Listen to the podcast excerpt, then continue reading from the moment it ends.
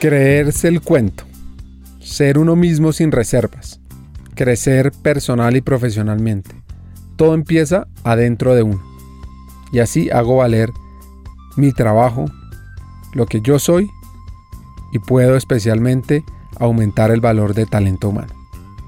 Las cosas no vienen gratis en las empresas, en, las áreas, entonces que nos creemos menos también bien, ¿no? Entonces el importante es el financiero, lo importante es esto, el core del negocio que es, y eso no lo vamos creyendo y, y las áreas de talento humano se la empiezan a creer. Entonces se, se, creen a menos, la verdad. Entonces empieza un poco por nosotros, por crecernos, por crecernos, por ver esa importancia que somos en la empresa y realmente si no somos los de talento humano los que luchamos por darle esa importancia, pues no, nadie lo va a hacer como tal. Eh, tenemos diferentes tipos de líderes, tenemos diferentes eh, personas que están ahí y, somos nosotros mismos los que debemos crecer las áreas y crecer los trabajos que hacemos. Nosotros podemos cumplir con una tarea, entregar lo que se nos pide o crecer cada día más y ver la importancia y mostrarlo de diferentes maneras en, en, eh, y ir migrando de área en área y, y mirar los líderes. Entonces nunca desfallecer en ese yo, en ese crecer yo mismo, en creérmelo, que manejo de las áreas más importantes de la compañía, por no decir la más importante de la compañía, y hacerlo ver y crecer nuestros trabajos de manera importante. Esa es la primera, empieza por, por uno mismo, de qué está haciendo ahí, cómo, cómo se queda como en esos círculos de confort, mientras que yo cumpla con esto y entregue, eh, eso está bien para la compañía de mi jefe, como para qué me voy a esforzar para crecer talento humano, hacerlo importante, luchar miles de discursos y romper paradigmas, eso es rentable, pero eso hay que hacerlo. Si queremos definitivamente sacarlos, ver, la, ver talento humano como eso, como talento humano y ver cómo desde allá podemos crecer a las personas y crecer los resultados de la compañía y la manera como crecemos las personas cuidando a esas personas, eh, haciendo sus planes de desarrollo, eh, mirando dónde se pueden mover para desarrollarse mejor. Y no solo atendiendo eh, como digo, quejas de eh, los quejosos empleados muchas veces y el tema de mirar cómo pago bien una nómina por todos sus requerimientos legales, pero eh, ir muchísimo más allá, salimos de esa zona de confort y luchar muchísimo por hacer valer el valor de gestión humana.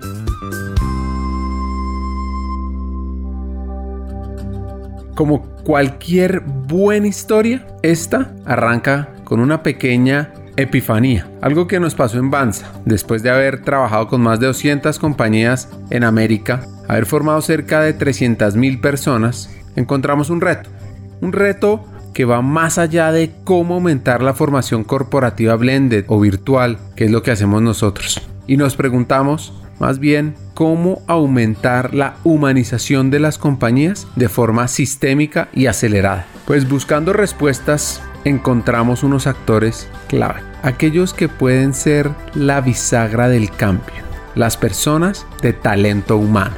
Sin embargo, para lograr resolver esa pregunta, necesitamos que estos actores tengan, si no más, al menos el mismo impacto, influencia y acción que los líderes de mercadeo, operaciones o finanzas. ¿Cómo lograrlo? Y aquí viene lo interesante de todo esto. Ya existen líderes que han cruzado esas barreras. Hay expertos que nos pueden guiar. Y eso queremos ofrecerles a ustedes, los llamados hackers del talento. Bienvenidos.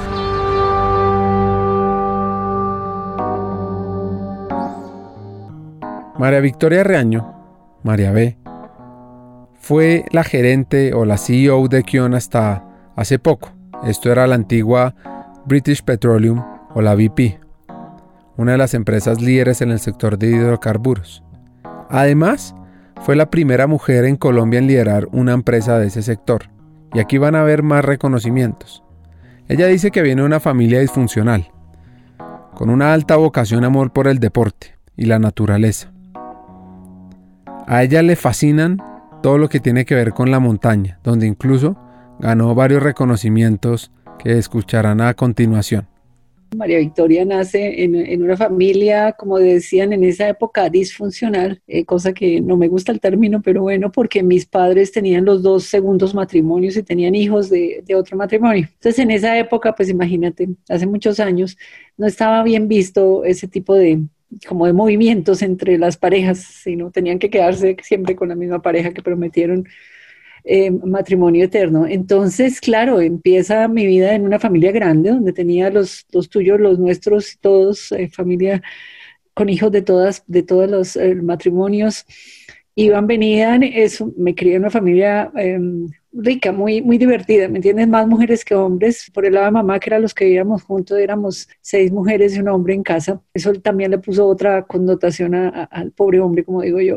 Una infancia muy, muy sencilla, muy natural, muy con papá muy empresario, eh, una mamá en casa y bueno, muchos hijos que entraban y salían de todas estas relaciones. De ahí que de pronto destacar esa, esa connotación de familia disfuncional llega a familias de amiguitos míos y algunas veces empiezan a ver que no se meta con esa niña, ¿no? Porque quién sabe qué familia viene porque sus padres son vueltos a casar. Ese tipo de discriminaciones lo habían en ese momento. Entra a un colegio suizo, el Helvecia, donde valora ese desarrollo por igual entre hombres y mujeres. Lo que pasa es que no termina en ese colegio porque, como dice ella, dio mucha papaya, perdiendo unas materias y su papá dijo, hasta aquí pago esto y se fue a un colegio de monjas españolas en plena adolescencia donde estaban sus hermanas. Lo bueno de ese cambio es que generó una explosión. Como dice Steve Martin en su biografía, sé tan bueno que no pueden ignorarte. Aquí comenzó ella a explotar en capacidades y en impacto en plena adolescencia con toda la rebeldía del mundo, además de porque no quería ir a ese colegio, no me ponía el uniforme, bueno, todo, todo esto. Y bueno, no, allá llegué con, a montar muchas cosas. Yo creo que el tema de la vena del liderazgo, por supuesto, las monjas me recibieron muy bien, y me, tuvieron toda la paciencia del mundo para que me pasara el, el tema del cambio de colegio y empecé a liderar la Semana Cultural y liderar los equipos de de deporte, de básquetbol, de voleibol, eso armaba de todo y, y, las directivas del colegio me aprobaban todo, entonces me la pasaban eso y académicamente me iba muy bien porque venía pues muy bien preparada. Entonces eso fue como esa explosión. Yo siempre digo, el 120% de las veces y más que le pasa a uno algo que llora muchísimo y después pasan cosas muy buenas, esta no, no fue la excepción. Pude desarrollar en muchos más temas, pude ser muy buena en muchos temas y liderar, como digo, todas las actividades del colegio, recaudo de periódico para cualquier fundación, cosas de ese estilo, de todo eso hacía. Ya terminando el bachillerato, por supuesto, con los mejores resultados académicos, deportivos, de hecho ya estaba jugando voleibol en la Liga de Bogotá y demás. Estudió administración de empresas en la Javeriana influenciada por su padre y explotó una vocación, el amor por la montaña, por escalar, por ser alpinista.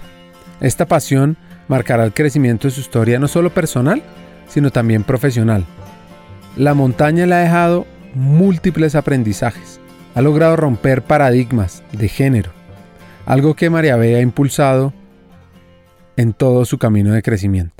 Y de ahí conocí gente que ya escalaba el Tolima, en, el Tolima, un, grupo de montañistas eh, muy técnicos que salían muchísimo, un club, en un, curso, en un curso de primeros auxilios y rescate, los conozco, me empezaron a invitar a alta montaña, yo no tenía, no subía cumbres, solo caminaba eh, caminos reales por todos lados todos los fines de semana, campamentos, eh, páramos y demás, pero nevados pues no, no tenía la técnica. Y empecé a salir con ellos, con ADME, el Tolima, y me enseñaron a, ya a, técnicamente a escalar hielo, a subir paredes eh, y demás. Empecé a ir a Suezca, a escalar roca. Em, bueno, y ahí creo que me volví andinista, alpinista realmente, y me empezaron a, a invitar a, encuentros internacionales de mujeres y fue la primera confraternidad femenina latinoamericana en el año 86, creo que fue, en Chile, eh, donde fuimos a, se suponía, sí, íbamos a escalar en, en, unos picos en Bolivia y bueno, fue muy divertido encontrar a estas mujeres, las chilenas eran de avanzada allí y ahí ya, bueno, ocurrió todo, accidentes de todo, escalamos un pico de 6.000 entre nosotros y al siguiente año nos invitaron las argentinas la segunda confraternidad a escalar en la Concagua, eh, también en, en, una expedición femenina. Y ahí fue cuando llegamos a la cumbre de la Concagua en el año 87 y si no estoy mal fui la primera mujer colombiana en llegar a la cumbre, pues no hay otro registro de eso. Es una cumbre ya de 7.000 metros, mucho trabajo en equipo, de lo que podemos hacer, mucho entrenamiento para llegar allá, pero mucha fuerza mental. Yo digo que en esas expediciones largas, así como en carreras largas, lo, lo, los primeros los primeros pasos, los primeros eh, eh, tramos los haces pues con el físico, pero finalmente tú llegas con el corazón al final de las metas o a las cumbres. Y cuando llegas a cumbres pues ves más más cosas que hacer, más retos que hacer y esa, esa ha sido mi vida y la montaña. La montaña me enseñó a mí muchísimo en temas de recursividad, en temas de convivencia, trabajo en equipo, toma decisiones difíciles, como también la tomamos en el Aconcagua, de tener que bajar y volver a subir para poder lograr la cumbre, de, de tener discusiones con el equipo, porque si bajábamos no todas subían. Bueno, todo esto tienes en una expedición de montaña en condiciones pues duras de viento, fríos, y a, a veces falta de comida y demás y aprendí muchísimo. Yo creo que la montaña es de las cosas que más me enseñó y te enseña como un estilo de vida. Igual en esa época como mujeres nosotros, yo, yo recuerdo hoy en día las propagandas de,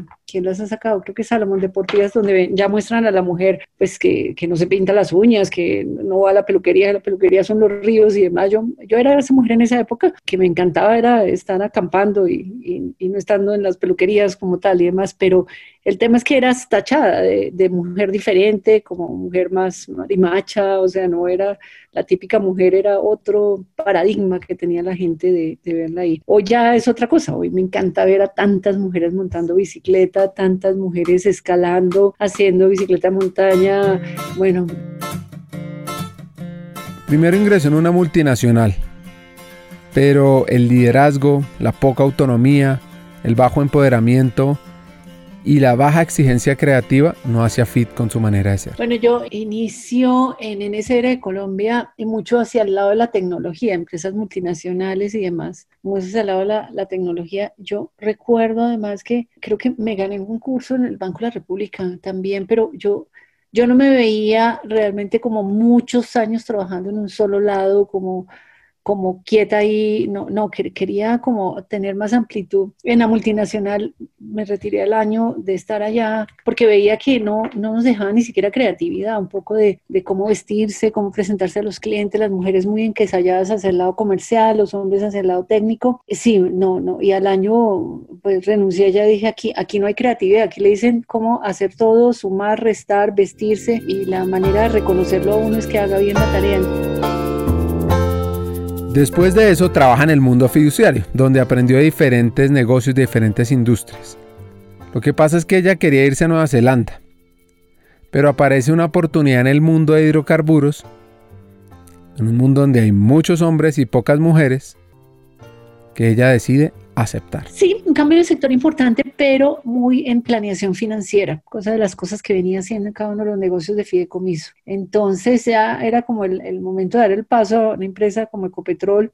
Yo ya, ya tenía mi familia, bueno, por lo menos tenía una de mis hijas, me había casado con extranjero, entonces yo era la que, la que aportaba, teníamos un acuerdo con, con, con, mi esposo que era que yo trabajaba los primeros años y, y llegó un momento en que yo le decía, nos vamos para Nueva Zelanda y nos íbamos. Y en ese momento eh, estaba embarazada de mi segundo hijo y de hecho había acuerdo de que salgo a, li, licencia de, de, maternidad con mi hijo, no, no había entrado a Copetrol y nos vamos para Nueva Zelanda, preparamos el viaje en la licencia de maternidad y ya le toca a usted. Y bueno, aparece la oportunidad de Copetrol, súper tentadora, y entro ahí y no me voy para Nueva Zelanda, nos quedamos en Colombia eh, y seguía yo pues en, en, como cabeza de familia, como dice.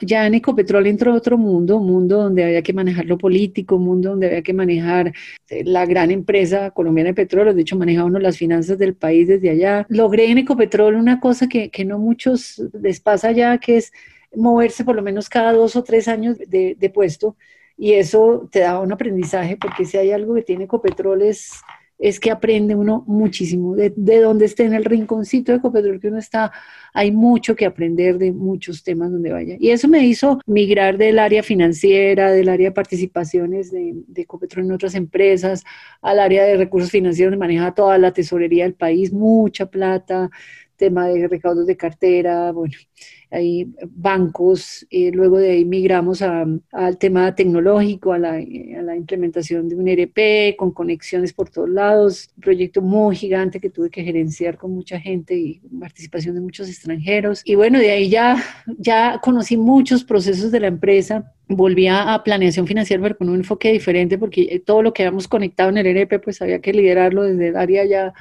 de, la área de ejecución y de ahí ya participé en todo el tema de, de, la venta de acciones de Ecopetrol del IPO, la valoración de la empresa, bueno, una experiencia absolutamente maravillosa. Y en, dentro de esa valoración eh, pues habíamos puesto un gradiente de crecimiento de la empresa y vendemos las acciones de la empresa, que fue un éxito, un proyecto súper exitoso. Ya ahí había que pasar a mirar cómo sacábamos ese crecimiento y inmediatamente yo creo desde Copetrol la unidad de nuevos negocios eh, para hacer un, todo un crecimiento también orgánico e inorgánico, pero liberal el inorgánico que era compra compañías del interior. Y bueno, y ahí empieza otro mundo gigantesco de aprender, banqueros, eh, muchos viajes internacionales, idas, venidas, y bueno, dimos los primeros pasos de crecimientos inorgánicos de, de, de Ecopetrol y de Colombia, de estar invirtiendo en otros países. De ahí viene la adquisición de British Petroleum en Colombia, eh, se viene la, el cambio de nombre que es Equion Energía. Yo en ese momento, la verdad, no, había participado en varias vicepresidentas de Ecopetrol y no, no quedaba, bueno, diferentes razones supongo yo, pero dije, no, yo me quiero, ya estaba muy cansada de trabajar muchísimo y volvió la decisión de irnos de viaje y de pronto volver a Nueva Zelanda en ese momento. Estábamos preparando todo, de pronto con una licencia y demás, cuando de pronto pues me nombran presidente de la empresa. Siempre que me quiero ir, algo pasa para que me quede en Colombia. Y entonces allí quedé como presidente. Sí, siempre. En ese momento habíamos tomado la decisión ya, de hecho, cuando me llaman, alguien me pide una hoja de vida, le dije, no, yo no, en ese momento estamos preparando para irnos por lo menos dos años de licencia y mirar si me quedo por fuera. Y por supuesto la idea es ir a volver a Nueva Zelanda. Entonces salió la presidencia de Kiona, ante eso una oferta súper tentadora y nos quedamos nuevamente en el país a liderar Equion Energía. Yo creo que, la, que la, al ser presidente de la empresa y estar en Equion Energía fue nueve años absolutamente maravilloso. Yo creo que las mejores experiencias de ser más yo, de liderar más desde, desde la autenticidad de María Victoria, porque uno cuando va migrando de empresa en empresa con las diferentes culturas que te estaba mencionando, pues se va uno pegando a, las culturas de la empresa, a, lo, pues a lo que tu jefe quiere. Por supuesto en Ecopetrol unos liderazgos muy con energías muy masculinas y demás, y ya llegábamos aquí a Kion. María Victoria ha conquistado varias cimas. La vimos con su escala en el Aconcagua y ahora viene la escala en el mundo de hidrocarburos. Un ejemplo de inspiración para muchas mujeres. Donde la primera sorpresa pues era darme cuenta que sí era la primera mujer en, Colombia como presidente de petrolera de, de, esa operación, de una operación como esas, porque sí había mujeres representantes legales de compañías, pero estaba asumiendo toda una operación muy grande en Colombia y bueno, esa realidad yo fui consciente hasta ahí. Eh, al principio era como incómoda tanta visibilidad que estaba teniendo y después pensé que eso era bueno, que era bueno poder eh, inspirar a, otras personas desde, desde ahí, desde el ejemplo, y empezó a cambiar el tema de, del como el poder como de influencia que puede tener desde esos niveles de, de ser presidente de una empresa, de, de, poder liderar, de poder ser ejemplo, de inspirar a otros, y empieza otra etapa en mi vida que es ser presidente de, de Equion Energía. Ser la primera mujer CEO en ese sector es admirable, maravilloso. Entonces, hablemos de liderazgo. El poder y la responsabilidad que tiene alguien como CEO, como gerente líder de una empresa. Porque es que para el crecimiento personal, crecimiento del líder, es clave tener una firme convicción de que si uno tiene una idea muy clara de a dónde quiere ir, todo lo demás es mucho más fácil y es mucho más fácil guiar a la empresa. Pues mira, uno, el primer rol y fundamental es ser ejemplo de valores. Definitivamente lo que uno hace, cómo se expande hasta el nivel de las familias. Eh, fue una de las cosas que más me asombraron de manera positiva a mí, pero era ver cómo, bueno, una vez hicimos un evento de familias y, y les dijimos a los niños, les preguntábamos a los niños qué significaba para su papá o mamá que, su, que trabajar en Equión. Y cuando vi el escrito de, de, esta niña, eran las mismas palabras que yo usaba en, cuando le hablaba a, a, todo el grupo y decía miércoles. De hecho, hablé con el papá ese día y le dije, oye, ¿quién le escribió esto, María Alejandra? Me dijo, no, lo escribió ella sola. Ella me decía, yo lo escribí, tenía 10 añitos o ya está más grande. Y, y, efectivamente el niño empieza a hablar, o sea, uno empieza a transmitir, a hacer ejemplo de muchas cosas, eso llega, por supuesto, a tus integrantes de equipo y eso de alguna manera está llegando a las familias. Es, es un poder que, que, es delicado y que tenemos que reconocer cómo podemos impactar tantas vidas de alguna manera. Por, por, por supuesto, tenemos la responsabilidad de cumplir objetivos en las compañías, de dar resultados, de hacerlas rentables y sostenibles para poder hacer todos los programas que hacemos y generarle eh, retribución a los accionistas. Pero, pero hay una conciencia de lo que uno representa, no solo para el interior de la compañía